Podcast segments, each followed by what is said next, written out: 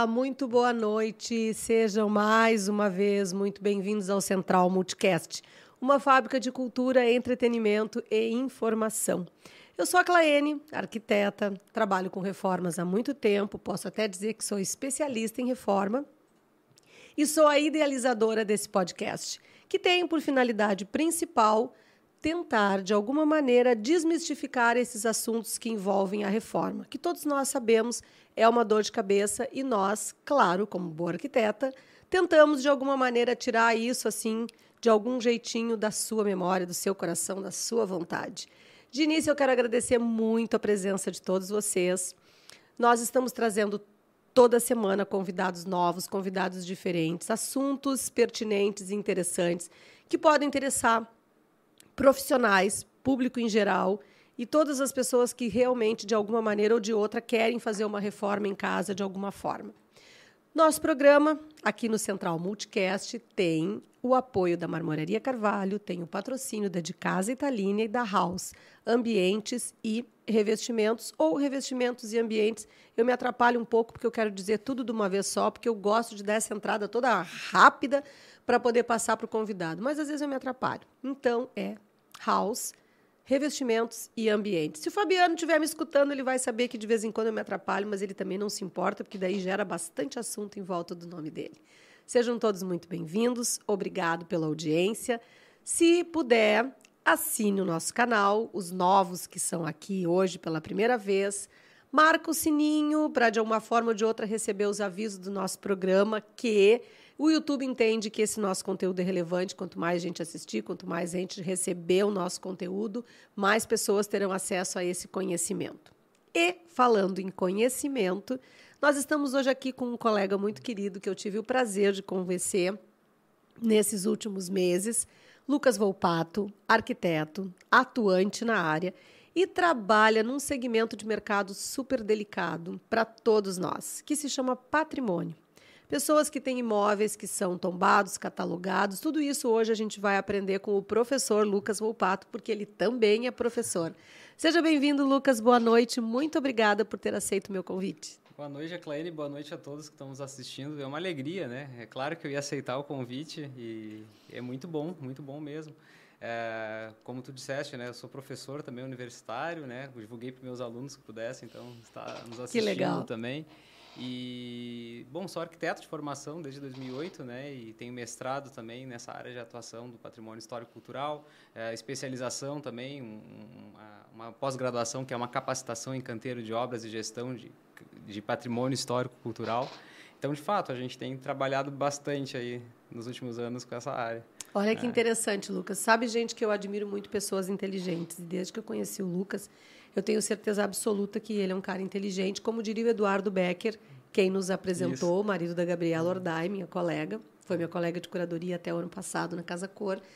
O Eduardo sempre fala sobre isso, que uh, algumas pessoas são fora da curva. E eu acredito que o Lucas seja um profissional fora da curva. Tu, tu entende o que, que significa ser fora da curva, Lucas? Talvez sim, porque eu procuro pessoas fora da curva também. pois é, eu te acho é. muito inteligente, é. acho que tu tens um conhecimento assim acima da média, realmente. Eu fico muito feliz porque eu acho que o fato de tu estar tá vindo aqui hoje, né, porque eu realmente acho que conhecimento é direito de todos e eu acho que realmente é muito importante a gente trazer essa maneira das pessoas uh, poderem atuar nas suas coisas, porque o que, que acaba acontecendo? Eu sou moradora da Cidade Baixa há 22 anos. Cidade Baixa, centro histórico ali, tipo borderline, quando termina, não sei quando é que termina um, quando começa o outro, né? Mistura ali Cidade Baixa, centro histórico, Bonfim, é tudo mais ou menos aonde a cidade de Porto Alegre começou. E por ali tem muitos imóveis antigos, muitos imóveis que são preservados, alguns catalogados, outros tombados, uns que são só fachada. As pessoas geralmente gostam, adoram, acham super romântico uma hum. cafeteria, um restaurante num lugar antigo. Mal tem ideia a pessoa da trabalheira que dá e quem é que paga essa conta. Então é isso, Lucas. Eu estou aqui hoje na minha condição de aluna e vou sentar na tua frente e tu pode começar a me contar tudo que tu sabe, tudo que está ao teu alcance. Legal, legal, obrigado. É muito bom ouvir também esses reconhecimentos, né? Esses elogios, fico muito feliz assim. E de fato a gente se esforça para passar conhecimento, né? Não é à toa que eu sou professor também e acho que é muito legal quando tem pessoas que querem nos escutar, né? Eu falo isso em sala de aula, né? Que bom que vocês estão atentos, estão afim. E acho que o patrimônio de fato desperta muito a curiosidade geral. É, o, o, isso que tu falaste é fundamental. Assim, Porto Alegre é uma das cidades que mais tem patrimônio inventariado né, no, no, Brasil. Né? O que, que é inventário? O inventário é um, é, um, é, um, é um método. Né? Você tem uma lista de imóveis que depois, através de métodos, você vai selecionando quais os imóveis que devem ser preservados. Né? Então, a gente tem 5 mil imóveis inventariados em Porto Alegre. Chega a ser mais do que São Paulo.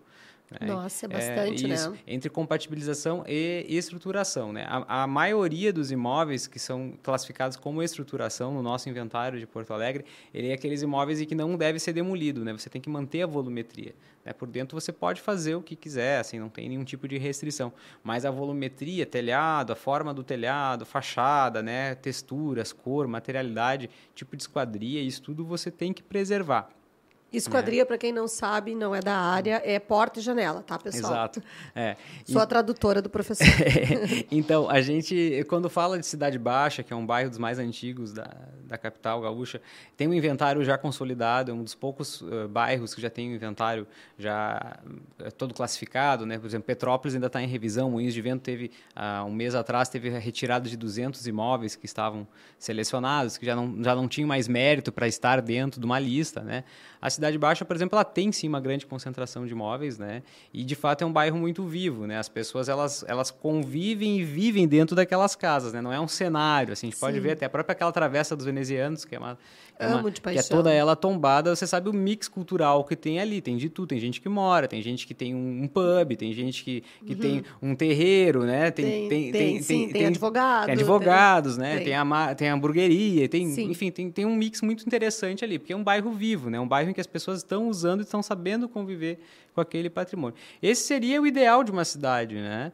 Né? Que você não congele ela, né? não, não deixe ela crescer, que de ocupar os móveis, porque nem tudo tem que virar museu, centro cultural, não deve, a gente, a gente sempre fala uhum. isso, né?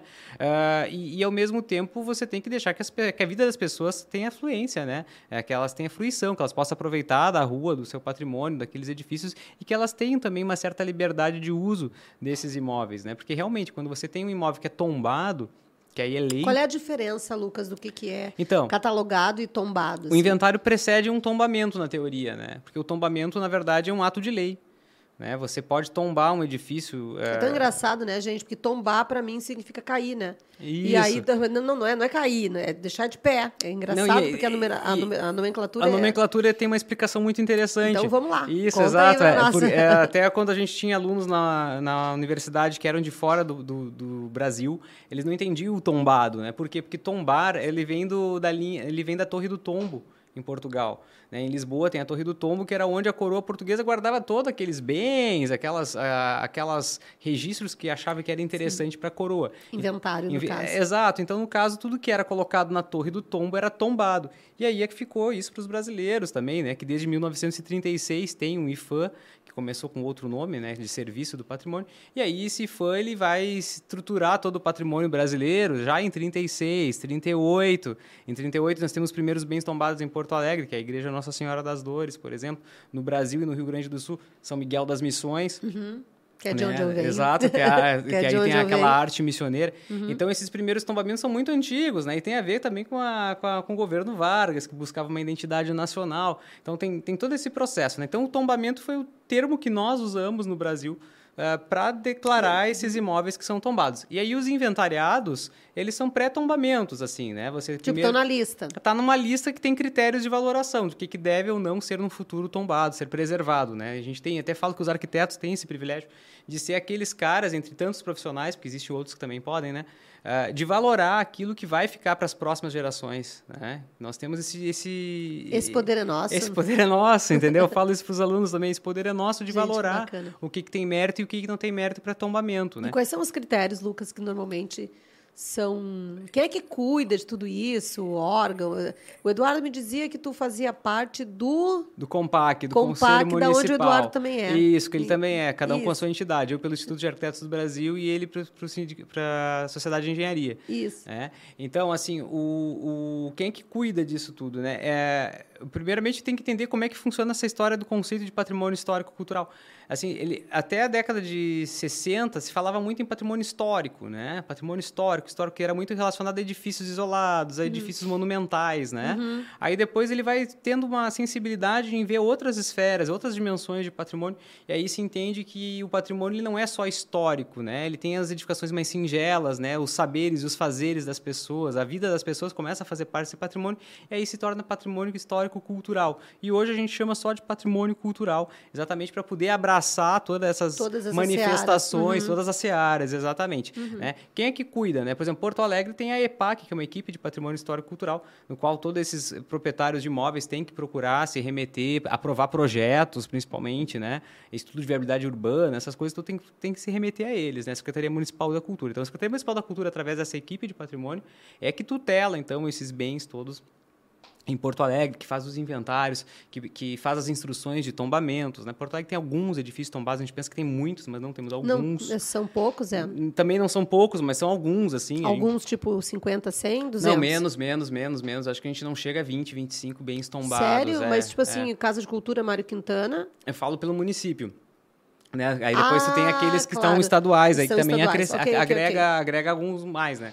Mas uhum. pelo município são poucos, assim, né? uhum. né? Tem algumas casas que são privadas, né? Que, que que até a gente pensa que existe casa que é tombada, privada. Sim, tem algumas casas privadas que são tombadas, né? Privada quer dizer que tem pessoas morando, pessoas como morando, no caso da, do venezianos é, ali. É, dos venezianos. Né? Existe uma casa muito bonita na esquina da Dependência com a Fernandes Vieira. Sim, que é tem um restaurante é isso, ali. que era um restaurante famoso, francês, francês né? isso. que muitos anos funcionou ali. Depois trocou aquela casa, uma casa que é tombada, por exemplo, né? Depois, na frente do Hospital Militar, ali na Marquesa do Pombal, existe uma casa que foi até um instituto de cinema no passado, que é a casa de um Essa arquiteto. É uma beleza, tá para tá vender para um preço bem expressiva até. É mesmo. É, e é uma casa que é uma beleza, né? Há pouco tempo era alugada para um, um, jornal que fazia um, um, trabalho jornalístico. Não conheço, vou passar por e, lá para ver. E ela foi feita por um arquiteto chamado Arbano Boni, é um arquiteto, uhum. um engenheiro italiano, na verdade, que fez até o São Miguel e Almas, o, o cemitério, o cemitério sim, fez cara... a livraria do Globo, fez diversos edifícios, o Palacinho ali na, na, na, na Cristóvão Colombo. Ah, sobre a livraria do Globo, depois eu quero falar contigo também o negócio. É, então, assim, esse, esse cara, ele era muito expressivo, era um arquiteto muito bom, um engenheiro muito bom, e aí ele acabou que a obra dele foi tombada. Então, essa casa é privada, né, tombada. Aí, depois, ele fez um procedimento de troca de potencial construtivo, transferência, e a casa ela foi desapropriada. Mas, enfim, o, o, o, quem cuida do patrimônio em Porto Alegre é a equipe do patrimônio histórico. Aí, se você tem uma dimensão um pouco maior, né, tem um, um valor maior, né, mais expressivo, que transcende a população de Porto Alegre e vai para a população do Rio Grande do Sul, aí você tem o Instituto de Patrimônio Histórico Artístico Estadual, que é o IFAI. Daí, aí, ele, aí ele começa a tutelar uma, a outros tipos de bens bens, né? E assim por diante até chegar no IFAM, que é o Instituto de Patrimônio Histórico Artístico Nacional, que nós temos muitos edifícios aqui também no Rio Grande do Sul tombados pelo IFAM, né? Entre eles... Que é do Patrimônio da União. Que é da União, aí destaca a cidade inteira de tipo Pelotas. Guaíba, por exemplo, que é tipo o nosso Guaíba, que é da União. É, ninguém é, pode fazer nada. Ninguém pode fazer nada, né? É, então, tipo, Pelotas, que é um tombamento duplo, né? Porque é importante uhum. também falar que essa dimensão de, dessa, dessa amplitude, né, do que, que é patrimônio cultural, a Porto Alegre também tem uma certa vanguarda na preservação, né? Desde a década de 1960. Né, na, na, preservação Quem começou antes de nós? É, isso é muito legal e eu defendo isso pra caramba, que a gente tem que falar dos com orgulho disso. Do, com orgulho do passado das, dessa história da preservação, né? Nosso primeiro pretendente do IFAM foi um professor da URGS, né, que levava a gurizada para viajar o Brasil inteiro para conhecer a arquitetura. Tem um livro que foi escrito, Vivências da Arquitetura do Brasil, que ele são, são textos que ele faz, que é o Curtis, né, o Júlio Nicolau Barros Nicolau, de Curtis. Uhum. Ele então vai vai vai fazer uh, uma ação muito forte de preservação no, em Porto Alegre e vai trazer outras pessoas também com ele, né? Tem intelectuais como Leandro Teles, né? O próprio Paulo Gasparotto também. Sim. Ele vai se envolver através da mídia. Esses intelectuais eles vão mobilizar muito, vão fundar a EPAC, vão fundar o Compac, né? E vão mexer bastante nessa consciência e vão impedir que muitas coisas sejam demolidas também. O mercado público foi impedido de ser demolido, né? A usina do gasômetro, é. né? E então, então assim, é, é, é, esse povo, né, se mexeu muito para que que esse legado que hoje eu defendo e que eu trabalho e que muitos outros também trabalham existisse. Né? Então, é, Sim. tem uma sequência muito legal para a gente Sim, discutir, trazer né? esse poder para a mão do arquiteto, porque, na verdade, a gente tem um, um, conhecimento de cultura, de história da arte, a gente tem essa formação na faculdade. Então, é, é legal que a gente se envolva com isso, né, Lucas? Não, e outra coisa, muito tempo o patrimônio foi, é, foi como se diz assim, exclusivo de arquiteto, né? Nisso daí. Não, hoje não é mais, hoje tem historiador, tem sociólogo. Que está certo. Está certo, existe essa multidisciplinaridade que a gente defende em qualquer objeção, qualquer intervenção de restauração. Né? E, mas, assim, o, o, o, o mercado de trabalho para obra de restauração, né, assim, ele é exclusivo do arquiteto, é uma, uma atribuição exclusiva do arquiteto. Né? Tanto para gerenciar um canteiro de obras, para ele projetar, né? exatamente é porque nós temos uma formação na universidade que estuda arte, que estuda história. Né? Sim, então, que estuda a obra. Que estuda obra. Uhum. Então, a uhum. gente teria condições, assim, mais do que outras profissões, de atuar num canteiro de obras, né? sabendo todas as técnicas retrospectivas que envolvem uma obra de restauração e que a uhum. gente não deve chamar como a melhor solução possível para o patrimônio histórico, né? Porque restauração é quando você regride aquele estágio do edifício até uma determinada época, época, que, sim, ele existiu, ele existiu, né? Sim. E nisso a gente comete muitos erros. Sim, porque, porque a gente está apagando a história. Apagando a história, exatamente. Então assim, então hoje a gente tem essa noção de patrimônio muito mais ampla, né? Muito mais sensível do que a gente tinha ah, lá com os pioneiros, né? Então muita obra foi feita de uma forma diferente do que hoje nós faríamos, mas a gente não deve julgar esse passado porque, sim, porque o entendimento foi a melhor maneira que a pessoa isso, conseguiu. Sim. E eles tinham entendimento da época, as circunstâncias, uhum. né, as questões financeiras. Então assim, uhum. mesma coisa é o que eu faço hoje vai estar sujeito à crítica no futuro, né? Sim. Então eu espero que com o mesmo crítica respeito, e reconhecimento. é, eu espero, eu espero que com o mesmo respeito que eu tenho pelos antecessores, né, eles te, o meu, os meus futuros sucessores tenham sobre as intervenções que hoje sim. a gente faz, né? Porque a gente que trabalha tanto na frente de obras, né, como você, né, como eu na obra da restauração, a gente sabe que o condicionante ele é muito pesado. Sim. Né? As circunstâncias nos levam a tomar decisões muito rápidas, né, necessárias e de acordo com aquilo que tem no momento. Sim, não tá bom, né? mas é o que tem e a gente sabe que é assim que E a gente faz ser. o melhor dentro do que tá bom, do que, dentro, que tem. Exatamente, é, exatamente. E isso vai acontecer também dentro da obra de restauração, né, uhum. né, de um, canteiro e, Lucas, de obras. Né? Uh, trazendo isso assim para um, um, uma, uma reforma na prática. Exatamente é. isso assim, claro. Uh, o Lucas lida com, com patrimônio e de imóveis que são de pequeno porte até imóveis que são de grande porte, como é o caso desse do qual nós nos conhecemos, que é o prédio da Pia, onde vai acontecer a Casa Cor RS 2022, do qual eu sou arquiteta, e o Lucas é o consultor de patrimônio, ele que nos trouxe o imóvel e é ele que vai estar tá dando toda a orientação para os colegas que vão fazer ambientes lá dentro. Então a gente sabe disso. Mas o nosso programa tem um cunho bem prático, assim. É, por exemplo, faz de conta a minha mãe, meus pais, né, idosos, 89, 84 anos, e eles possuem uma casa em qualquer lugar de Porto Alegre que foi construída lá em 1823, como a Pia, por exemplo. Eles já estão idosos, vivem de aposentadoria a casa tem valor histórico, ela foi catalogada, talvez até tombada, mas eles querem alugar, por exemplo, para fazer um mini mercado, uma coisa assim, tipo na Cidade Baixa, que é uma coisa muito comum o pessoal abrir as portas, tudo e vou botar uma fruteira aqui, vou botar um mercado, entendeu? Ah, abrir uma padaria, e o povo vai. E aí, como é que a pessoa procede em relação a isso, entendeu? Porque seguido isso acontece lá no escritório e deve acontecer com vários colegas. Com certeza. De, né, e agora, como é que eu faço isso, sabe? Tu, tu, tu conseguiria eh, trazer isso para uma coisa assim bem prática assim para o pessoal lá de casa que está nos ouvindo e agora o que, que eu faço? A primeira coisa que tem que fazer é, claro é contratar um arquiteto né? Depois dessa parte pula essa parte. Contratar eu é, Lucas é, entendeu? Depois aí, de contratar a gente faz o quê Lucas? claro aí esse arquiteto tem que procurar de fato uh, fazer um EVU que é um estudo de viabilidade urbana né?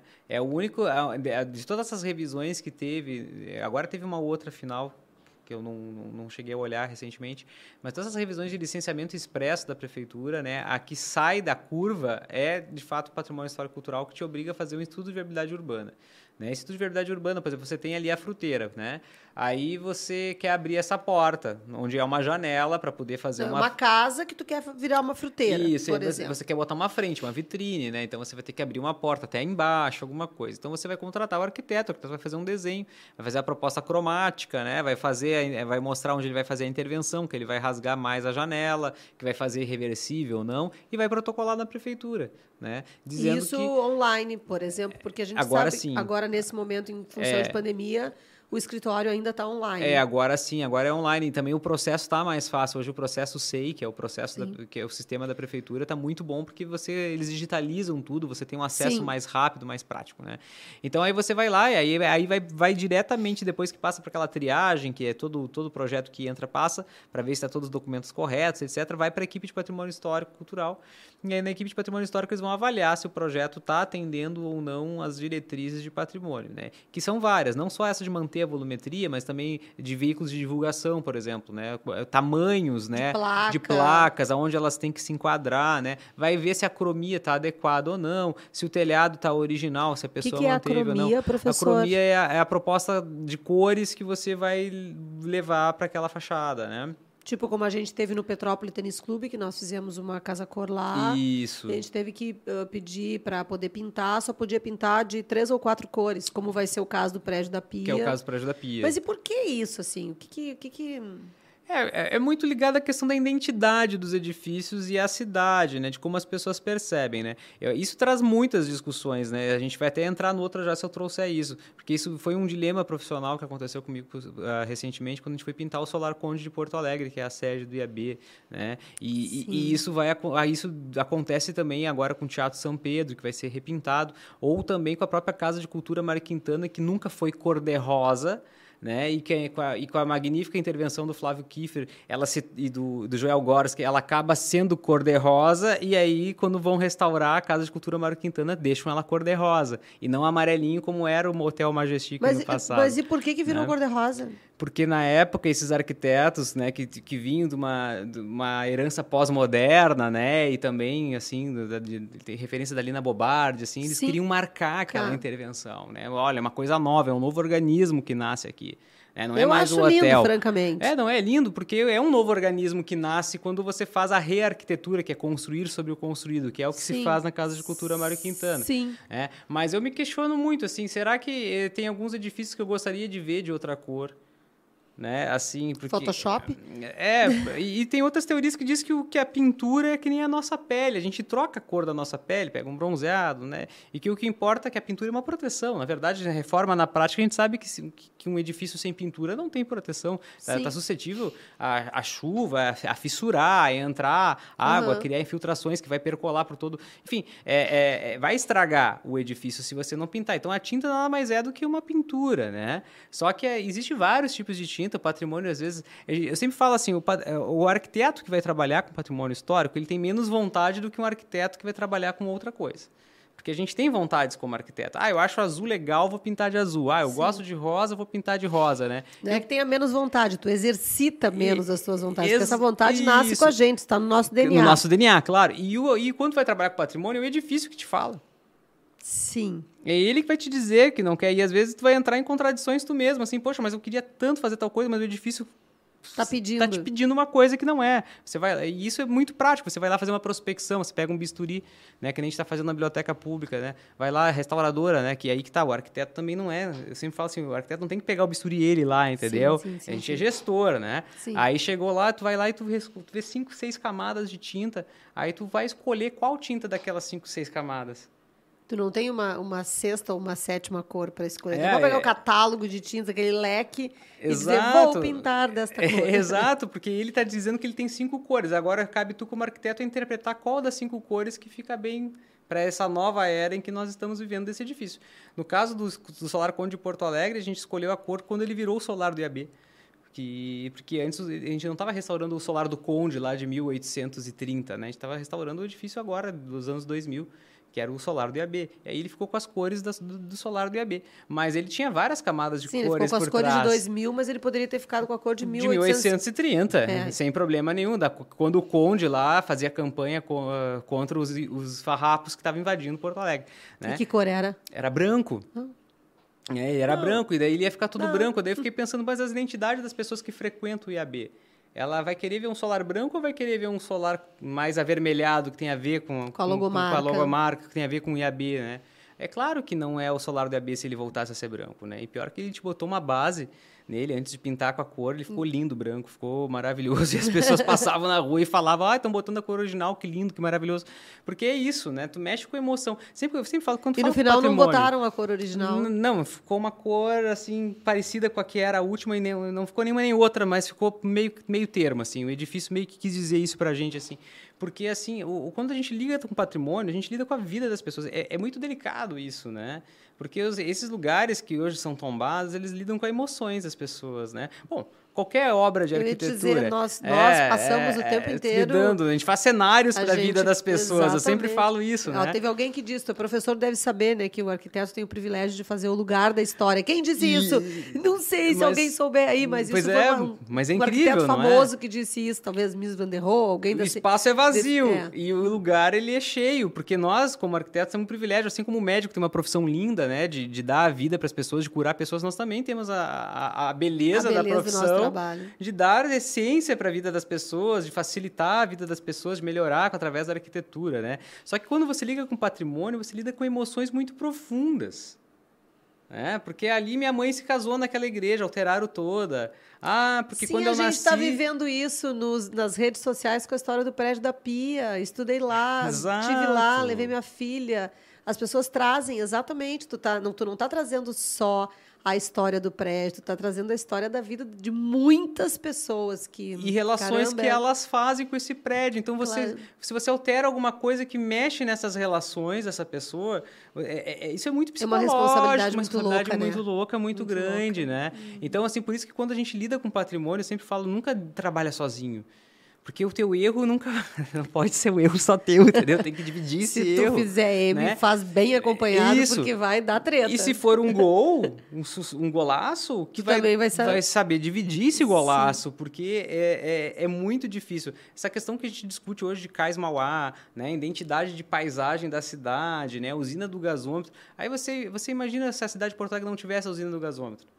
Ia faltar alguma coisa. você Sim, tá na claro. prainha do Iberê e você não ia ver aquele obelisco Não, que é a isso- chaminé. Tu tá lá do outro lado do rio, dizer, cadê Porto Alegre? Ah, tá, tamo, Cadê tamo perto. Porto Alegre? Nós estamos perto, tá ali, tá Isso, cadê navegando. Porto Tá navegando, tu chega assim, será que falta muito para chegar em Porto Alegre? Frio do caramba, quando traz os barcos do sul, né? Isso. E chegando em Porto Alegre, tu olha assim de longe, aquela coisa, ah, não, tô chegando em Porto Alegre. É uma referência. Então, Claro. isso tudo a gente vai construindo no nosso imaginário, né? De cidadão, de visitante das cidades, né? E aí, quando você vê isso ser alterado, ser mudado, isso mexe um pouco, né? Claro que a gente não gosta quando é a nossa casa, um pouco, né? É, que, é, que é o nosso aí- assunto. Que é o né? nosso assunto de hoje, que aí é que está a questão, porque isso, lógico que, veja bem, ah, primeiro, que, por exemplo, para descobrir essa questão das cores, a gente, a gente teve um caso agora, há pouco, pouco, poucos dias ali, nessa avaliação da, da- do restauro do nosso lounge de saída, por exemplo, Sim. que foi uma pauta. Ah, não, o arquiteto, se quiser, ele pode restaurar aquele forro. Sim, ele vai restaurar o forro quanto, entendeu? Qual é a conta que vai ficar para o profissional pagar para restaurar aquele forro? E a restauração seria em que sentido? Ele vai apagar o que o tempo fez no prédio, aí tu começa com aquela dualidade, entendeu? Então, não, por favor, profissional, não faz nada, deixa assim, porque isso vai demorar muito mais tempo que a gente tem tempo para decidir se tu restaura ou se tu, ou se tu deixa assim é, assim como tá, e entendeu? pode ter uma certa beleza na pátina que a gente chama, né, da, que é a cor do envelhecimento, sim, né? Sim, sim, sim. Tu pode tirar proveito disso, é um desafio, né, também. Mas aí que tá, é. todo mundo tem feito isso, então daí a gente vai entrar numa outra questão. Ah, então é bacana deixar como é que tá, e aí fica aquela coisa meio destroyer, virou moda agora, o pessoal, não, vou deixar como é que tá, porque é bacana, com os sinais do tempo, que é uma maneira que as pessoas entendem de economizar também numa obra. E aí o cara sobra muito pouco para tu poder dar uma identidade para um lugar. Então tu pega uma casa que é catalogada, que tem paredes muito mais ou menos. E aí daqui a pouco vem aqueles lá que vem, não, então vamos descascar. É. Vamos descascar. Gente, eu, eu há muitos anos atrás, eu vou contar uma história para vocês. Há muitos anos atrás eu perdi um cliente, porque o cliente encasquetou que tinha que descascar uma parede. Descascar significava tirar todo o reboco e deixar no tijolo. Mas era uma parede divisória de uma casa geminada. Aqui, ali na, na, na Fernando Machado. Então, assim, a pessoa ia morar, quando chegasse inverno, aquela umidade ia vir toda para dentro de casa, a parede sem proteção, sem e ainda proteção. por cima ia descaracterizar o imóvel. Aquilo foi uma treta do caramba, assim. Eu acabei perdendo o cliente. Mas, resumo, como é que é isso, entendeu, Lucas? Quando a pessoa está lá, ela tem a casa, daí o que, o que ela faz lá dentro como identidade decorativa, sabe? Tipo assim, ali na, na Lime Silva tem várias casas daquelas assim antigas que também são geminadas e tudo, né? E daqui a pouquinho tem lá uma que uma porta de garagem, assim, tipo daquela de contrapeso de garagem, de porta de açougue, que nem eu digo. Daí lá mais adiante uma outra com um baita um portão de vidro, assim, que tu olha que ele trouxe uma caricatura, botou uma peruca na casa, entendeu? Mas como que as pessoas lidam com isso e elas podem sair aí abrindo buraco, a Deus dará? Tem não alguém pode. que confere isso? Não, deveria ter quem confere, o corpo da prefeitura é muito pequeno. Nossa, pra, fiz um monte de pergunta para fazer. Lucas. Não, mas eu gravei. Tô a pior aluna é... do... a pior aluna que ele já não, teve essa é a melhor aluna que faz professor. pergunta, é a melhor aluna. ah, assim, existe existe pouca gente para fiscalizar, tá? O órgão de fiscalização ele é muito frágil, né? É, faltaria.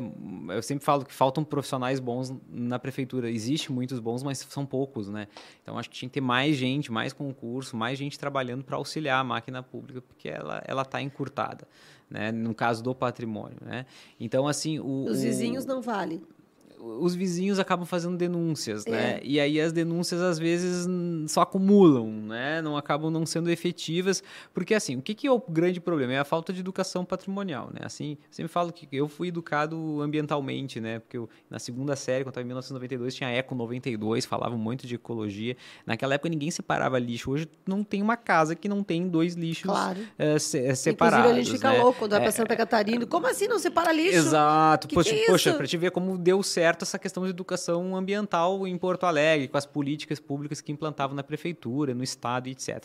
E não tem uma educação patrimonial nas escolas, não tem uma educação patrimonial entre nós. Então, assim, é difícil que aquela pessoa que quer botar seu carro, né, numa casa que não tem garagem, que vá convencê-lo a abrir um portão, desconfigurando toda a volumetria da fachada, porque ele precisa botar o carro, né? Então, se ele tivesse um pouco mais de consciência da importância da unidade, da paisagem da cidade, né, do contexto do bairro dele que ele vive, talvez ele andava a pé. É, talvez ele, talvez ele acharia uma solução, assim como tem lugares como São, Fran São Francisco, não, São Luís do Maranhão, que, que, que, que as pessoas estão morando no centro histórico agora de novo, em apartamentos, naqueles Sim. grandes casarões, e deixam os carros Sim. nas ruas. Sim, eu tenho um ou, primo que mora. Ou que em mora garagens, lá. né? É, no, no, próprio centro histórico. Mas, assim, isso é uma questão de cultura, isso não muda em 50 anos, né?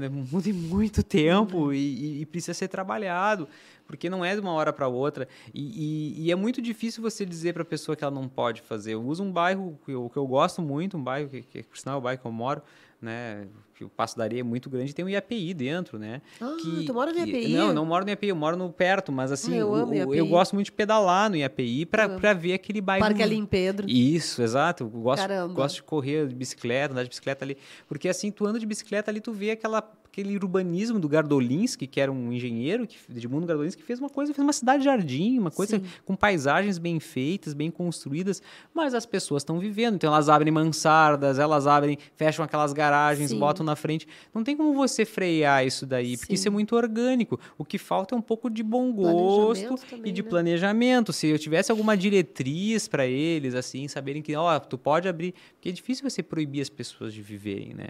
Então, assim, essa dualidade sempre vai existir até que você não consiga, não consiga chegar num equilíbrio. Né? Esse equilíbrio é difícil de chegar, assim, né? Eu tenho, eu eu tenho duas experiências, assim, uma delas foi num casarão na Independência e outra foi na uma casa de azulejos que era só uma fachada na Andradas.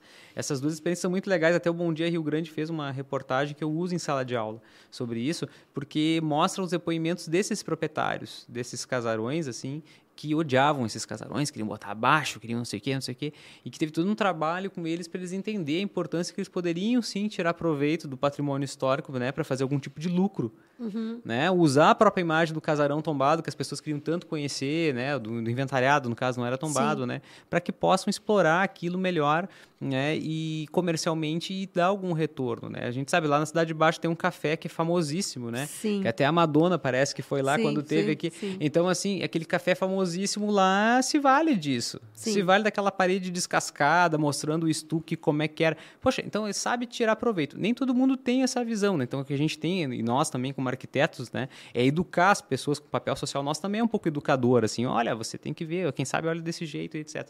Mas tem uma coisa que pouca gente sabe, que é a transferência de potencial construtivo desses imóveis, né? Quem é dono de um imóvel pode procurar transferir aquele potencial construtivo que poderia alugar, vender, para construir Sim. um prédio em cima para um a outro terreno e aí aquele valor ele pode investir na conservação daquele imóvel. Vamos, es- vam- É. vamos abrir esse leque e explicar direitinho Acho isso. que é Então, assim, importante.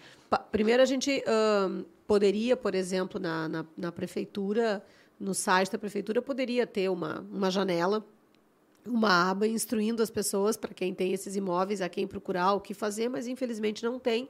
Então, as pessoas precisam, na verdade, se acercar de profissionais que tenham conhecimento. Está aqui o Lucas Volpato, o Instagram dele. Qual é o Instagram do teu escritório, Lucas, por favor? é, É, arroba arroba Estúdio 1 Arquitetura. É S pura, né? S-T-U-D-I-O 1 Arquitetura. É, depois eu, no- no- na, na parte de baixo do nosso programa, eu coloco o linkzinho lá, porque daí se alguém precisar de alguma orientação nesse sentido e quiser procurar pelo Lucas, sinta-se à vontade. E a outra coisa é essa questão da transferência de índice, né? Que seria Isso. um privilégio. Privilégio? Não é privilégio a palavra disso, né? Isso seria um É, direito um benefício, benefício benefício que a é. pessoa tem É. quando tem um imóvel desse, que o Lucas vai explicar agora como é que Na funciona. verdade, eu sempre falo que tem vários benefícios, né? Eu, por exemplo, não consigo fazer uma reforma na minha casa de um milhão s- pelo Zafre, me, de- me patrocinando, pelo Assum, é, por qualquer supermercado que pague ICMS, por exemplo. não consigo fazer. Não. É, porque minha casa não é tombada. Hum. Se eu tenho uma casa tombada, eu posso entrar numa lei de incentivo à cultura e aí qualquer supermercado da, de qualquer rede que seja aqui do Sul que paga ICMS vai poder Te deixar de pagar para o governo e pagar para mim. Pra tu reformar Para mim, tua- reformar minha, pra eu reformar minha casa. Então, veja bem, É. pessoal lá de casa, meus vizinhos, que eu botei em tudo quanto é grupo que eu pertenço Uhum. ali da Cidade Baixa, eu coloquei para convidar para assistir o programa. Amanhã eu vou botar de novo. Então, significa, por exemplo, que se eu tenho uma casa que está tombada pelo patrimônio, tanto Isso. faz municipal, estadual ou nacional, Isso. eu posso ahn, ah, ir em busca desse privilégio da lei, desse benefício da lei e encontrar um patrocinador para pagar a minha reforma. Perfeito. Que é o caso de uma casa que a gente está fazendo lá em Garibaldi, que é uma casa de uma família. Né? Não é do governo. E aí simplesmente custou lá 600 mil reais para fazer a restauração. E teve vários cinco, cinco, vários, cinco ou quatro, cinco empresários que estão patrocinando. Né? E aí, Esse dinheiro, ao invés de pagar de imposto para o governo, colabora. colabora e depois a marca vai. É muito mais barato para o empresário eh, sair com o logo dele na divulgação do governo do estado dessas leis do que pagar um jornal de grande vinculação, Sim. né? Pagar uma capa, né? Enfim, para aparecer o logo. Vai gastar muito mais do que ele vai investir Sim, numa cota é de maior. patrocínio, né? Depois você tem a Lei Rouanet, que é aquela Sim, a lei, Lei que é a lei que traz os artistas para cá, né? É. Só que também pode servir para restaurações, né? Depois teve a Lei Aldir Blanc, que também teve incentivos para imóveis. E aí, por fim, a gente tem os municipais, né? Que não está em voga agora, pelo que eu sei, mas tu tinha desconto de IPTU de imóveis inventariados de até 50%. Uhum. E esse processo todo é feito via arquiteto ou é feito via advogado? Pode ser via pode ser via advogado e pode e se depender de um laudo de um arquiteto, daí tem que ter um arquiteto né, um laudo de arquitetura Mas tem que ter um comumente as pessoas fazem via advogado. Tu, tu conhece advogados que trabalham com Conheço isso? Conheço advogados que trabalham com transferência de potencial construtivo. Tá feito é. convite. Que tá é feito convite para o advogado né? vir aqui isso. conversar com é. a gente sobre isso. Que é outro assunto, que não é esses das leis. São, são algumas opções. O, EP, o, IPTU também tem o IPTU de 5% de isenção quando tu tem imóvel tombado. Sim, mas e quem é que é. entende, por exemplo, ok, não é sobre a transferência. Isso aí é um assunto que isso, a gente vai, vai seguir. Esse que tu está falando. Das quem, leis. É, quem é que trata disso, por e... exemplo, de usar o incentivo da Lei Rouanet, por exemplo? Aí é o produtor cultural, são produtores culturais, né? O mesmo produtor que faz um show, que produz, ele pode produzir um projeto de restauração. Existem ah, vários produtores bem, culturais assim,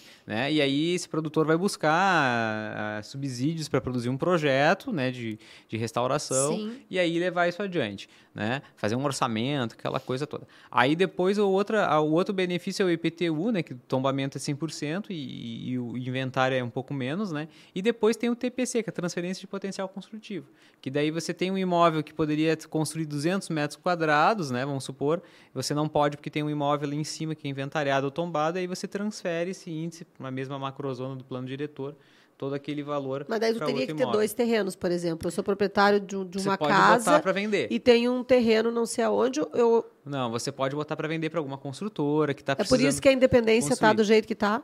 É, está aumentando o potencial construtivo que está extrapolando aquilo que você pode construir, né? Carlos uhum. Gomes também, né? O Petrópolis uhum. também está pegando é, esses índices e pode estar tá colocando, ao invés do, do, proprietário comprar, né, da prefeitura, ele compra desses imóveis e aquele recurso que vai para o proprietário, o proprietário tem a obrigação legal, né? Fica na matrícula verbado que ele vai ter que restaurar o imóvel e manter ele sempre em boas condições. Entendi. Senão tem as penalidades, né? Então, assim, é uma possibilidade de, de fazer salvaguarda do patrimônio? É. Né? Agora também tem um lado que é negativo, porque você está só trabalhando com inventariados, a gente tem que incentivar é os tombamentos, que o tombamento é que preserva de fato efetivamente, né? E o tombamento, na lei de Porto Alegre, ela tem uma, que é uma lei de 96, ela tem uma especificidade que tu, com tomba o imóvel, se você vende o potencial construtivo, você desapropria o imóvel, né? Aí o imóvel se torna da prefeitura. Eu sempre comento que a Catedral de Porto Alegre é uma das poucas catedrais do mundo que não é do Papa, porque teve, esse processo, teve esse né, processo. de tombamento e venda do índice construtivo. Entre outros imóveis também em Porto Alegre que também tiveram o mesmo procedimento, né? Mas essa lei de 2019 é uma lei nova, né? Ela traz essa possibilidade do proprietário do imóvel inventariado, né? Que são 5 mil imóveis inventariados que Porto Alegre tem, né? É, de fazer esse, esse, esse recurso vir para esse proprietário e ele fazer a preservação. Então a gente chama de incentivos à preservação. A palavra que guarda-chuvão, né, que, Sim, que, que bota a, que... tudo isso daí, as leis e, e, e, os TPCs todos, a gente chama de incentivos à preservação. Uhum. Né? A prefeitura divulga, divulga, tem uma abinha lá do lado da Secretaria de Cultura que fala alguma coisa, né? Mas é um processo que depende sim de um arquiteto, de um advogado, para fazer essa articulação. Tá. E Lucas, uh, voltando assim para as tuas atividades, por exemplo, tu dá aula em que universidade? Eu dou na Uniriter, né? Já eu me formei por lá, fiz mestrado lá e aí sigo dando aula. Comecei dando na, na disciplina que, de interiores. É, eu queria dizer em que disciplina é, que tu... Eu fazia, primeiro comecei na pós-graduação, dando uma disciplina por semestre de, na pós-graduação de interiores e aí depois eu fui para graduação. E aí eu dou em, em disciplina de projeto né? Que daí sai um pouco dessa linha do patrimônio histórico, uhum. né? Que é projeto projeto e depois também a de patrimônio e restauro que entra na minha área e também a de e essa trabalho cadeira é uma cadeira regular. Sim, são cadeiras regulares. Essas Não, duas são regulares. A de, é. a de preservação Sim, de patrimônio sim, sim, é sim, uma cadeira regular no e, curso. E agora o MEC tem colocado que todas as é universidades. No meu, no meu tempo isso, não tinha. Isso, é. Eu tive a sorte de ter. É, e eu, eu fui não. um excelente aluno dessa disciplina e isso foi que me apresentou, então. Duvido que tu não tenha sido um essa... excelente aluno em qualquer cadeira que tu tenha feito. Tem algumas repetências. Tipo assim. tem algumas tipo eu em matemática 7. Eu lembro até Não. hoje do código da matemática na, na Unicinos. Eu comecei meu curso na Unicinos e concluí na Ubra, porque a Unicinos era, era de manhã e eu queria trabalhar. Eu já trabalhava só de tarde, mas eu queria Sim, dar sim. todo vapor no trabalho. E eu fui para a Ubra e a Ubra daí tinha noturno. Mas eu, nossa senhora, eu gramei na Unicinos com essa tal dessa matemática, que eu me lembro até hoje que o código dela era 63011. Eu jamais vou me esquecer. Eu, aliás, eu nunca joguei desses jogos de azar, nenhum esse número. Olha, de repente. Aí, toda vez que eu me lembro dessa coisa, eu me lembro de desse. Tá aí a sorte. Era, é. era matemática, cálculo diferencial, é. integral. Gente, eu começava a estudar aquilo, eu dormia estudando. Eu sabia que a pessoa dormia na frente dos livros. É, eu não gostava também das aulas de estruturas, embora tenha. Só na de aço eu tenha ido muito bem, nas outras eu fui muito mal. E topografia também foi muito difícil para mim, assim. Foram disciplinas pra bem mim, nem aquela, né? nem a cadeira de, é. de, de de, de sistemas de, de, geometria, sabe? Ah, é difícil também. Geometria uh, descritiva. Geometria descritiva. É. Nem em geometria foi tão difícil quanto a tal da é, matemática. Mas, também. enfim, né? É. Fofocas à parte. É, a gente passa, a, parte a, a gente passa, passa, feliz e. E tá tudo certo. E tá tudo bem. Assim, Mas eu queria te perguntar uma coisa, Lucas. Por exemplo, eu tô aqui conversando contigo e, como eu te disse, né? A gente Uh, não foi uma cadeira regular do meu, do meu curso no tempo que eu me formei. Imagina, eu sou lá de 1990. Quem quiser fazer a conta pode fazer, entendeu? 1990. Será que foi isso mesmo? Eu já nem me lembro do meu gagá, já, eu acho. Mas, enfim, foi há muito tempo atrás. E naquele tempo não era uma cadeira regular, mas eu percebo que, assim como tu disseste, ah, a prefeitura não tem, não, não, não tem essa especialidade, né? Tipo, poderia ter. Eu percebo que isso é um baita de um leque de mercado um baita de um leque, porque eu vejo assim, ó, tem profissionais, por exemplo, as universidades estão derrubando hoje no mercado, entregando para o mercado, na verdade, assim, muitos profissionais da área de arquitetura uh, nesse a cada semestre por ano. Exatamente, mínimo, são né? 350, 400 a cada semestre. semestre. são quase mil profissionais ao ano, hum. e acaba que muitos demoram para conquistar um lugar ao sol, como a gente é, diz, é. entendeu? Então, assim, é uma coisa muito difícil porque a gente sai lá cheio de sonhos, cheio de idealismo, cheio de muito, vontade e, é. e, muito mais difícil. Assim, a gente acaba dependendo de trabalhar para o parente, para o amigo do amigo, e hoje está difícil de trabalhar, o cliente está mudado, mas muito. enfim.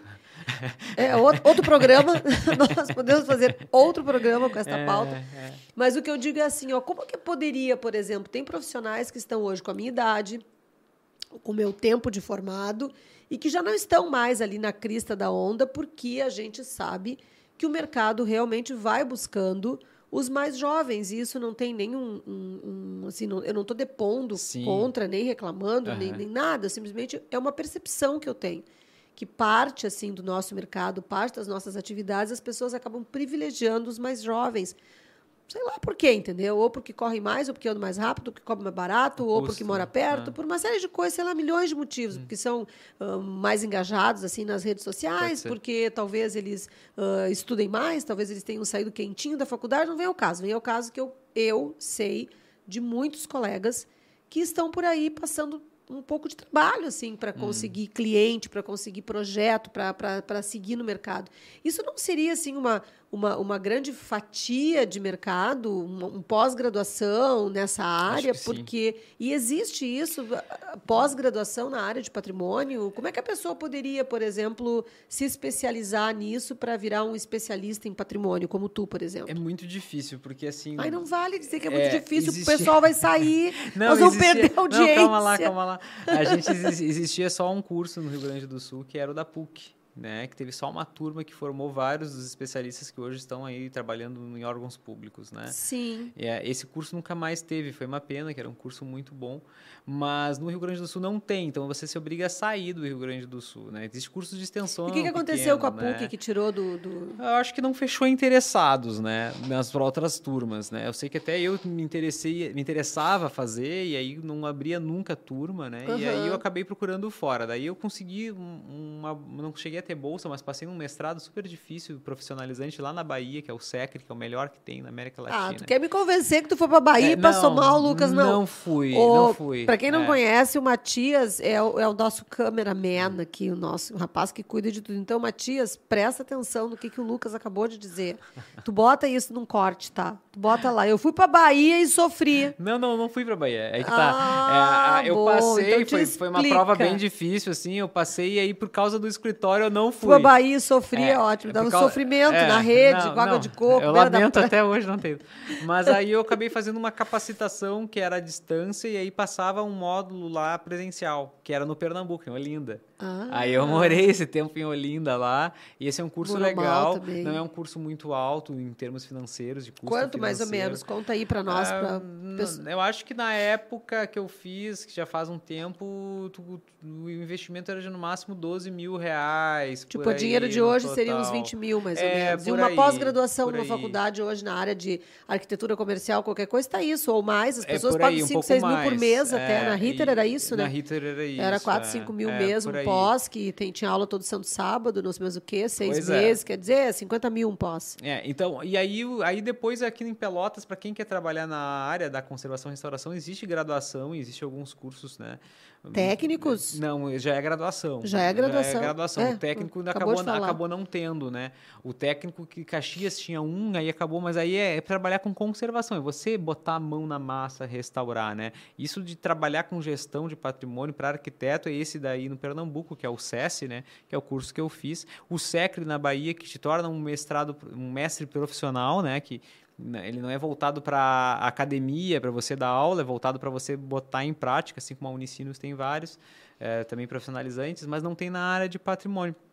Eu acho que sim, acho que poderia ter, alguma coisa voltada. O IAB, o Instituto de Arquitetos do Brasil, fazia alguns cursos livres, assim, uhum. porque curso livre não te dá certificação, né? Mas faziam cursos livres, trazia pessoal para dar. É, mas é que mesmo que não dê. É, porque mesmo que é. não dê certificação, uh, o que, que me ocorre, né, Lucas? Me ocorre, por exemplo, assim, ó, como eu te disse, eu já tive situações assim de pessoas ali do meu próprio bairro, que como meu escritório fica ali no centro histórico, as pessoas me procuram dizendo: Ah, eu tenho uma casa aqui na tua rua, eu tenho uma casa na rua de trás, que é assim, assim, assado, eu estou querendo fazer tal coisa.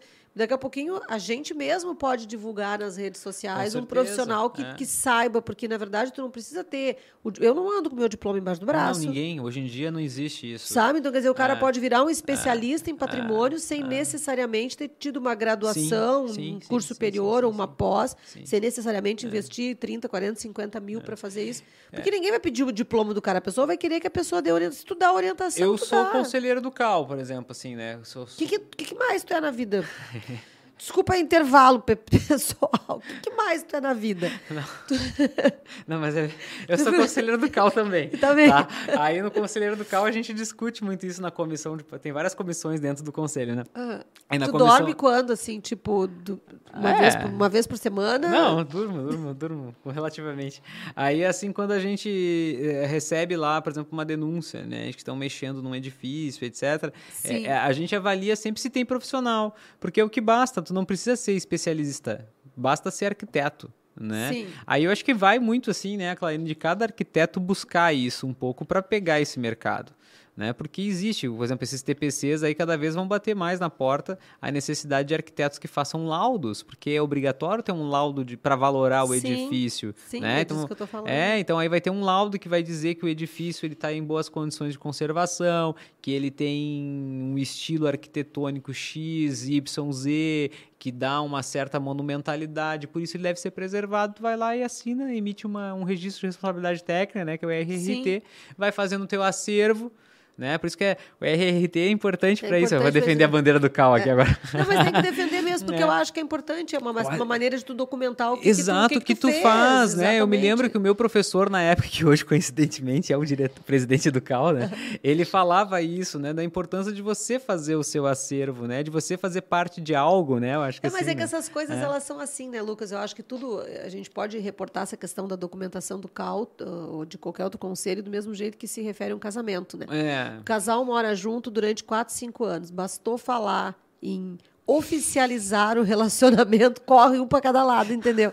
Então, assim, desestabiliza. desestabiliza como é a mesma coisa. Então, é. quando tu chega para um cliente, né, ou para uma pessoa que está te contratando, tu está entregando um RRT, quer dizer, tu está assumindo publicamente, tu está dando um documento que está que, que está realmente legalizando aquilo que tu está fazendo, isso leva para outra leva para outra seara, dá outra seriedade é, para aquilo e, que tu E tu tá sabe fazendo. que isso é muito engraçado, porque teve um caso numa casa que foi demolida no centro histórico, uma casa muito bonita, por sinal, né? E que foi denúncia. E aí a gente foi olhar essa denúncia, e aí essa denúncia, a primeira coisa foi ver se tinha um arquiteto. E sim, tristemente tinha um arquiteto que assinou aquela demolição.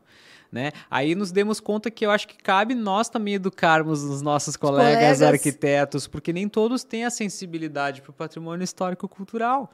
É que né? nem todo mundo tem esse olhar. assim Exato. como, né? é. Ninguém é obrigado a ter também, né? Sim, Eu acho que sim, isso tem, que, tem que ter os dois lados. Eu nunca acho que. A gente nunca pode ser radical e achar que o Mas mundo vai é ser que, aquela e como é que fantasia. essa, que essa É. assinatura de demolição passou pela Smove? Passou porque ele não estava dentro do inventário.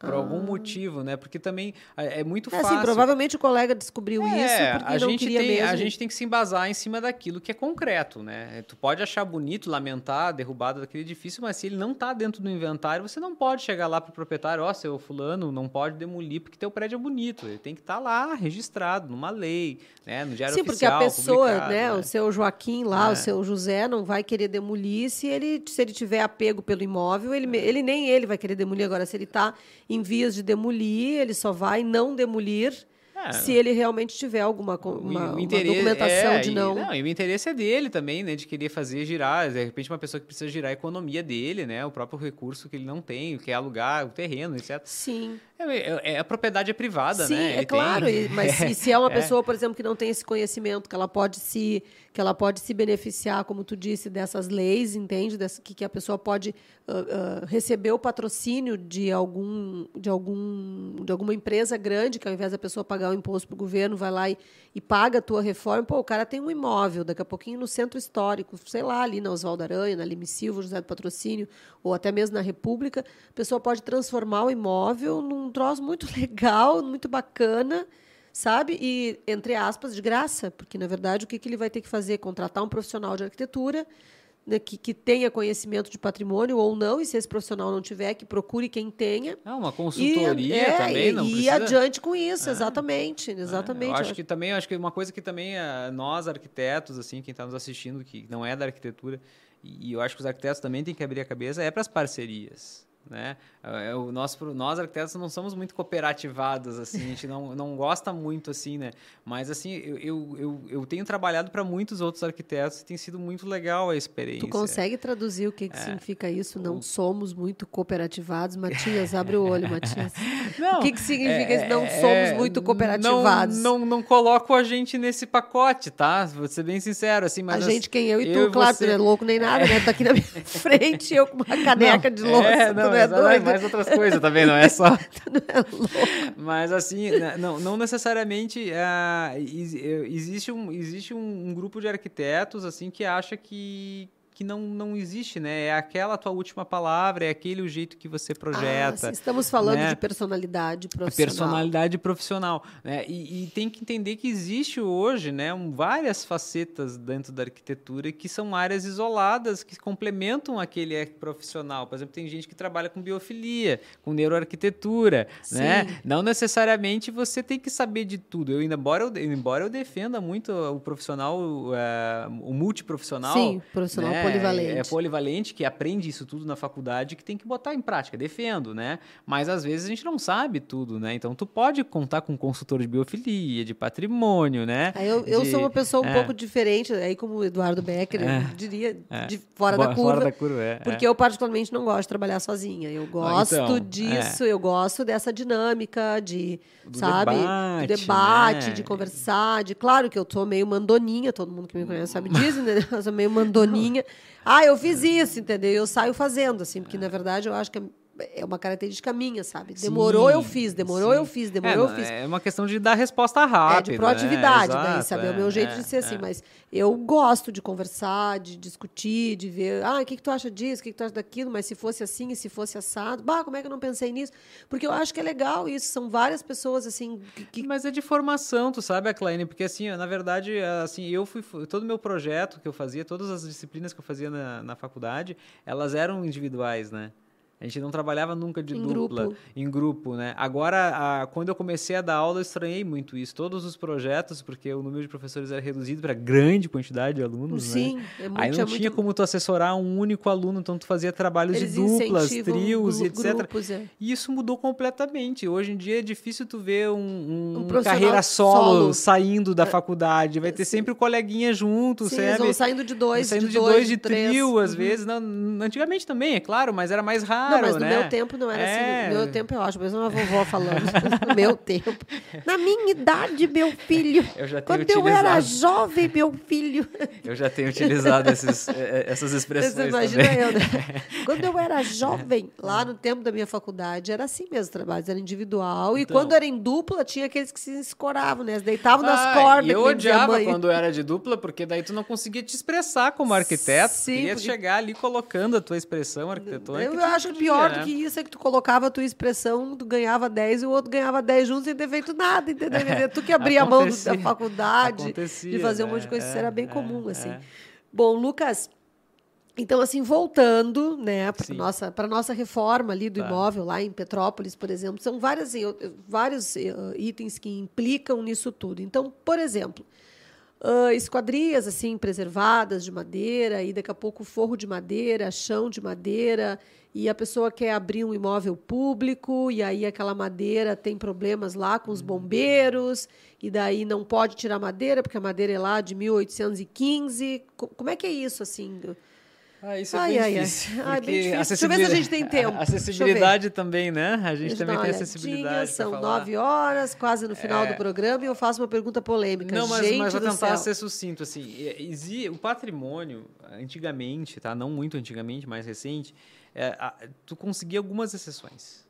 Né? Por exemplo, assim, tu não vai trocar o piso de madeira né? do restaurante esse, por exemplo, porque ele é tradicional, ele faz parte da composição histórica. Se o edifício for tombado, você consegue fazer, não fazer isso. Se for inventariado, já é- você já não tem tanta proteção de ter inviabilidades, né? Sim. declarações de inviabilidades e também você tirar ali aquela tinta que tem na madeira, botar uma tinta eh, que seja anti-chamas, Anti-chamas. né? Isso existe esses recursos, né? Essas contrapartidas, tá?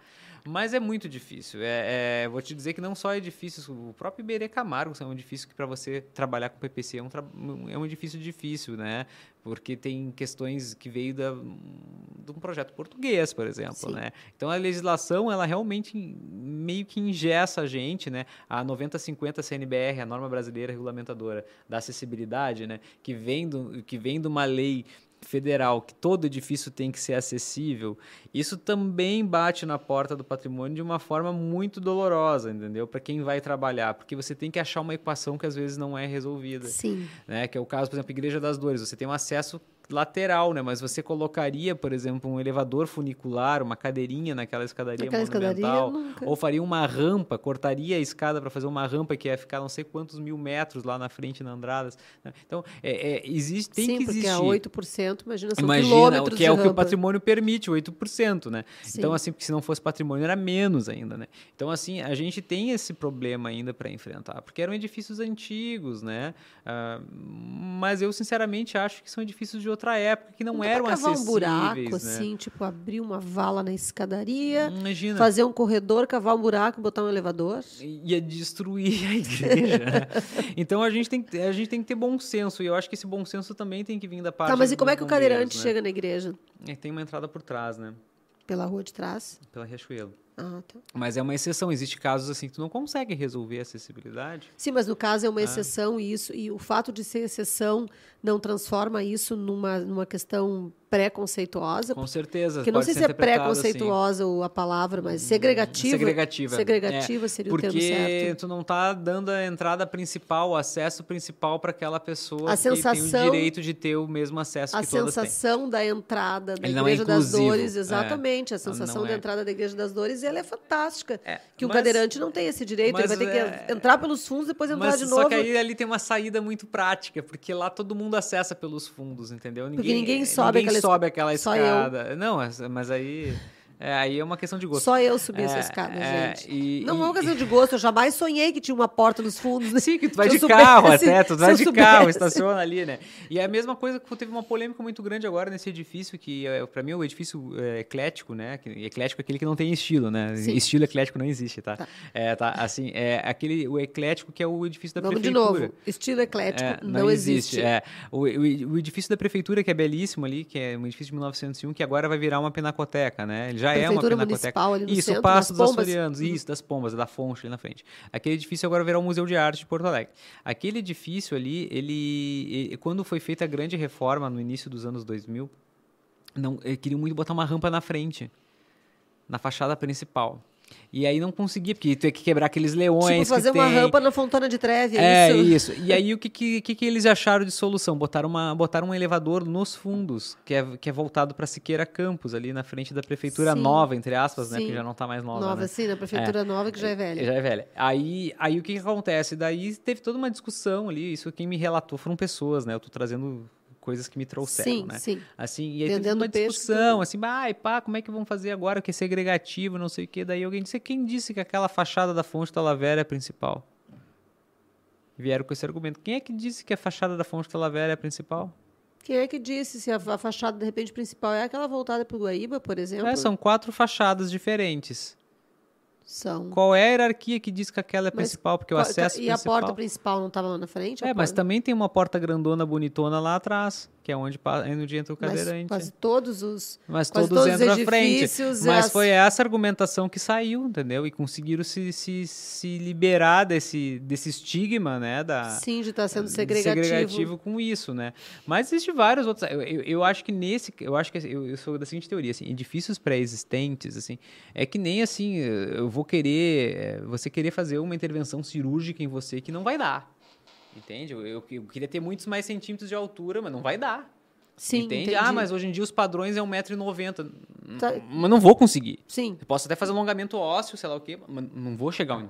sim, sim, só Entende? botar a perna de pau. Então, assim, e, e eu acho que acaba aí a discussão. Só que porque é patrimônio, é patrimônio. Agora, se, se você agora, arquiteto, formado, século XXI, você tem a obrigação de todo edifício ter acessibilidade. Né? Sim. E você, arquiteto que trabalha com patrimônio, se esforça o máximo para dar acessibilidade para o edifício. Isso vale também, por exemplo, para banheiros. Para banheiros também, né? Como é que O você... cara vai abrir um, um- um restaurante dentro de um imóvel, ah, por exemplo, preservado ou tombado. Ele dá, se ele der acesso para o cadeirante ao restaurante, ele também tem que fazer um banheiro. Ele, tem Ele precisa fazer tudo, um banheiro, tudo. né? Até o acesso no caixa tem que ser. Então, assim, a acessibilidade para edifícios tombados, ele, ele é complicado. O PPC para edifícios tombados é muito complicado também. Né? O PPC é menos complicado que a acessibilidade, né? Porque o, o, o- intervenções de acessibilidade elas acabam interferindo muito na volumetria, na leitura original dos prédios, né? Aí vai muito do bom senso e das tacadas de mestre que um arquiteto pode ter. Então, eu acho que tem que estudar muito. Eu acho que um arquiteto falta isso, um arquiteto especialista em patrimônio e acessibilidade. Né? É, aquela- Ó, é aqueles nichos de mercado, Mais né? um nicho de mercado É, que está aí dando sopa tem que em resolver, Porto Alegre, pelo tem menos. que resolver, por exemplo, teatro de arena. Como é que tu chega no teatro de arena com acessibilidade, né? No viaduto Otávio Rocha, com aquelas rampas de Sim. acesso que tem escalonadas. Não Não chega. Não chega. Botar uma né? cadeirinha Tem que daquelas. botar uma cadeirinha daquelas, entendeu? Então assim, então assim, são coisas que não Sim. foram pensadas na época que os caras É, mas eu sei que pensaram, tem né? gente, por exemplo, a gente agora teve esse, esse, esse caso de lá de lá da, da Casa Cor, Da pia, que é exatamente da Pia, eu ah, que a minha irmã que trabalha com acessibilidade, com inserção, na verdade, a minha irmã trabalha. Ela me indicou um profissional que esteve lá conversando com a gente. e Ele tem uma empresa e ele tem um arquiteto. Inclusive, vou te passar o contato dele depois. E aí, na empresa dele, ele tem um arquiteto e a empresa dele é especialista em acessibilidade, mas não em acessibilidade Um patrimônio. de patrimônio, mas também é uma, uma porta que se pode abrir para uma pessoa que está aí trabalhando exclusivamente com acessibilidade, assim como eu conheço outros profissionais que eu também chamei lá para olhar algumas coisas na Casa Cor, colegas assim que também se especializaram, estão se especializando nisso de acessibilidade, porque realmente é uma situação que está latente, está forte, Muito. está tá, tá muito grande para gente. Inclusive eu vou trazer aqui no programa É, eu acho que ia ser pra- bem legal. pra agora, conversar sobre agora isso. é uma coisa que a gente também, por exemplo, eu vou dar um exemplo muito clássico, por exemplo, quem já viajou para Roma, por exemplo, e gosta de olhar lá aquele terraço que tem na, na Basílica, tem- ah, na Basílica, na de- Basílica de, São, São Pedro, Pedro. né? Ah, não tem como Não você tem botar como um elevador lá na cúpula quando ela começa a ficar aquelas duas cascas sim, assim sim, e, tu, fica- e tu aham. vai afunilando aquilo ali na escada. na escada, é. Entende? Então, como. ali não vai ter como ter um acesso de um cadeirante. é. Infelizmente, ali não vai ter. O que, que será que acontecia com o ser humano no passado, né? Que coisa louca isso. Ai, que- Porque- é- aí que tá, no- na- lá na pia mesmo, não tem uma placa dizendo as meninas desvalidas? É. Então, assim, é, Era uma segregação louca aquilo, Sim. Não tinha, não tinha. Não, esses tempos alguém comentou comigo, nossa, como tem cadeirante hoje em dia? Eu disse, não, não é Sempre que teve. sempre teve, é que eles estavam tudo trancados Que dentro agora de eles casa. têm mais direitos. Agora eles, eles- agora, agora eles estão exercendo o direito deles de Isso, se movimentar é. pela cidade. Existem mais condições, mas que eles sempre, teve, sempre teve, né? Bom, Lucas, infelizmente o papo tá maravilhoso, a aula tá maravilhosa, mas são nove, dez. Eu mais ou menos assim dentro, né, na minha mente assim, eu que dá. É, não é que na verdade assim, a gente tem a disponibilidade de ficar mais tempo. Só que daí assim, as pessoas começam a ficar cansadas, Sim. eu tenho pego como hábito assim fazer o meu programa uma hora e dez, uma hora e quinze no máximo. A gente poderia ir até uma hora e meia, mas daqui a pouco a gente emplaca num outro assunto. Eu prefiro te convidar num outro Com momento para tu vir é, novamente é. ao programa, é. para daí a gente seguir conversando algumas coisas, né? Eu vou aproveitar que eu fiz uma interrupção e vou agradecer aos nossos patrocinadores, a de Casa Italínia, a House Revestimentos e Ambientes, é o nosso apoiador Marmoraria Carvalho, que deixou alguns presentes para o é. nosso convidado, que depois Obrigado. ele vai mostrar nas redes sociais. E é. também vou aproveitar, Lucas, para te dizer que toda semana a gente tem um quadro que a gente chama de a dica da semana. Então, o convidado vem e ele entrega para o mercado uma dica. Então, tu te sente à vontade, se tu quiser dar uma dica como professor, uma dica como restaurador, se quiseres dar uma dica como arquiteto, né, para as pessoas que estão nos ouvindo, para o nosso público em geral, uma dica, assim, alguma coisa que tu possa dar de ti, além de todo o conhecimento sim, sim. que tu já nos deu hoje de é. noite, para o nosso público. Deixa eu ver uma dica, não, não sei, eu acho que Vou dar uma dica mais assim poética, digamos, mais lúdica talvez, assim, que a gente possa observar mais a cidade da gente, sabe, com, com um olhar mais carinhoso, né? A, a, a, a, autoestima da nossa cidade depende muito da gente e a nossa e nós dependemos muito da nossa cidade para nossa autoestima, né? Acho que a gente está vivendo um momento muito especial para Porto Alegre, que as pessoas estão indo para a rua, estão aproveitando a orla, estão pedalando. Eu não vou conseguir terminar o programa, sabe por quê? Porque eu acabei de lembrar uma coisa que eu não posso esquecer. É. Desculpa te interromper, é. termina com a tua dica. As é. pessoas estão aproveitando Porto Alegre, estão aproveitando a orla, estão aproveitando os monumentos e o trabalho que vocês estão fazendo de iluminação, tu ah, e o ah, Eduardo, Eduardo, e a Gabriela. É, isso, isso, isso. Me dá uma pincelada é. disso antes de ir embora, por então, favor. Então, a gente, assim, a cidade vai ficar mais iluminada, né? São 55 55 bens culturais, né? A Redenção já está iluminada, sim. né? E isso é para chamar atenção para esses bens. Então, assim, se a gente começar a olhar a cidade com mais carinho, com o mesmo carinho que a gente olha os lugares que a gente visita quando faz turismo, a gente vai ver que mora numa cidade bacana, que mora numa cidade bonita e a gente vai cuidar mais dela. Que legal, né? baita e dica. É uma questão política, assim, é uma, não é uma questão política, é uma questão de responsabilidade social de todo cidadão né? Olhar para si mesmo, olhar para é que nem uma terapia, né? Que você não tem que olhar para dentro de si, então vamos Sim. olhar a terapia da cidade, olhar vamos olhar para nossa cidade e a partir disso ter uma nova relação com ela, né? Eu acho que isso vai ajudar. Eu tenho uma relação diferente com a minha cidade. Né, que fez 250 anos ontem, é, ontem, né? Ontem, né? É, é sábado, é sábado. Verdade, então, é. eu tenho uma relação diferente com a minha cidade. Eu sei disso, né? Mas eu desperto muitas em outras pessoas esse novo olhar. Então a minha dica é essa, né? Se sensibilize o olhar para Porto Alegre, né? Que a gente vai cuidar mais dela e a gente vai aprender a ser mais feliz com ela. Né? Não adianta dizer que quer se mudar, quer mudar para fora, quer ir para longe, né? Porque a gente tem que olhar o que a gente tem de bom também. É, né? Eu sinceramente é. sempre fui muito apaixonada por Porto Alegre, como eu te disse no começo, eu não nasci em Porto Alegre, vim eu, assim, nasci numa cidade do interior e acabei vivendo até os meus 10 anos numa outra cidade, que é Santo Ângelo, que é lá das Missões. E vim para Porto Alegre pequena, minha família veio e nós realmente fomos muito bem acolhidos por essa cidade. E eu sou encantada com Porto Alegre, eu adoro tudo, tudo sabe? Eu sou o quê? Eu ando por Porto Alegre nem criança, eu pedalo e ando por tudo quanto é canto, assim. E realmente uma das coisas mais legais que aconteceu por Porto Alegre realmente foi aquele projeto da Orla aquilo lá é maravilhoso. Isso está dando uma oportunidade para várias pessoas que antes nem não tinham para onde ir, porque, né, enfim. Eu sou cria da Redenção, porque eu moro a duas quadras da Redenção é. e moro ali naquela redondeza já faz quase 25 anos. Então, realmente, é, Porto Alegre é uma cidade maravilhosa e eu acho que a tua dica foi fantástica. Legal. Fantástico olhar para a nossa cidade com é, carinho. É.